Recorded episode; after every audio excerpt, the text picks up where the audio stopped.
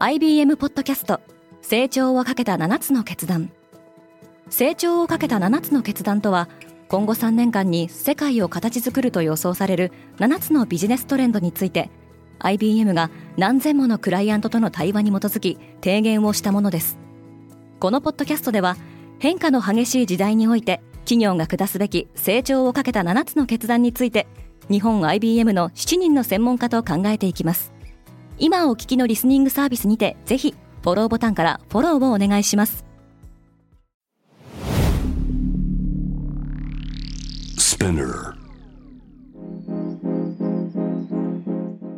おはようございます。平野真由です。9月22日木曜日。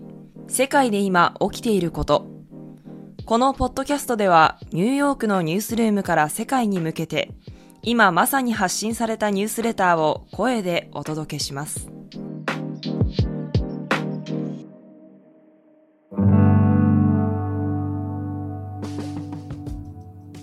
ロシアはウクライナでの戦闘のために30万人の兵隊の動員を命じた。これに加え、ロシアのプーチン大統領は改めて核戦力の使用も辞さない構えを表明しました。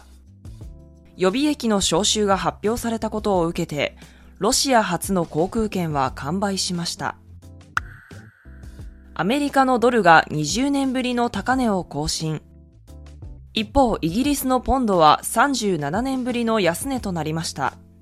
これは FRB アメリカ連邦準備制度理事会の利上げ予想とロシアのウクライナ侵攻の拡大の影響とみられます。JIC は東芝の買収を模索している。官民ファンドの JIC 産業革新投資機構は、アメリカのベインキャピタルと連合を組んで、東芝の買収交渉を進めようとしています。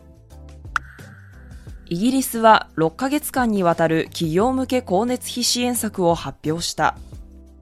イギリスでは現在、エネルギー価格が高騰していますが、この支援策は来月10月1日から開始される予定です。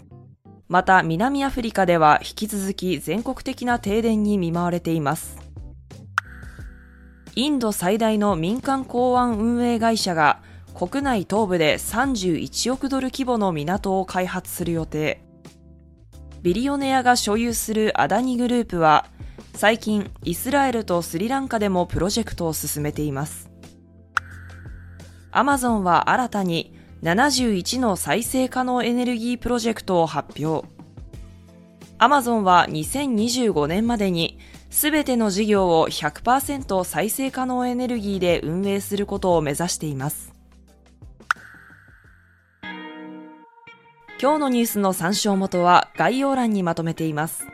明日のニュースが気になる方はぜひ、Spotify、Apple Podcast、Amazon Music でフォローしてください。クォーツジャパンでは世界の最先端を毎日2通ニュースレターでお送りしています。また、世界で暮らす女性の喜びや悩みを伝えるコンテンツ、ポートレートオブミーも配信中です。詳しくは概要欄に載せていますので、ぜひこちらも見てみてくださいね。平野真由でした。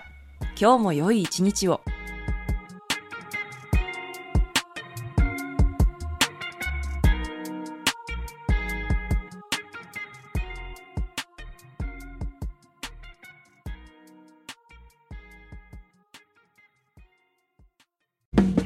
リスナーの皆様より多くのリクエストをいただいている話題のニュースを深掘りしたエピソードを週末の有料版で配信中です。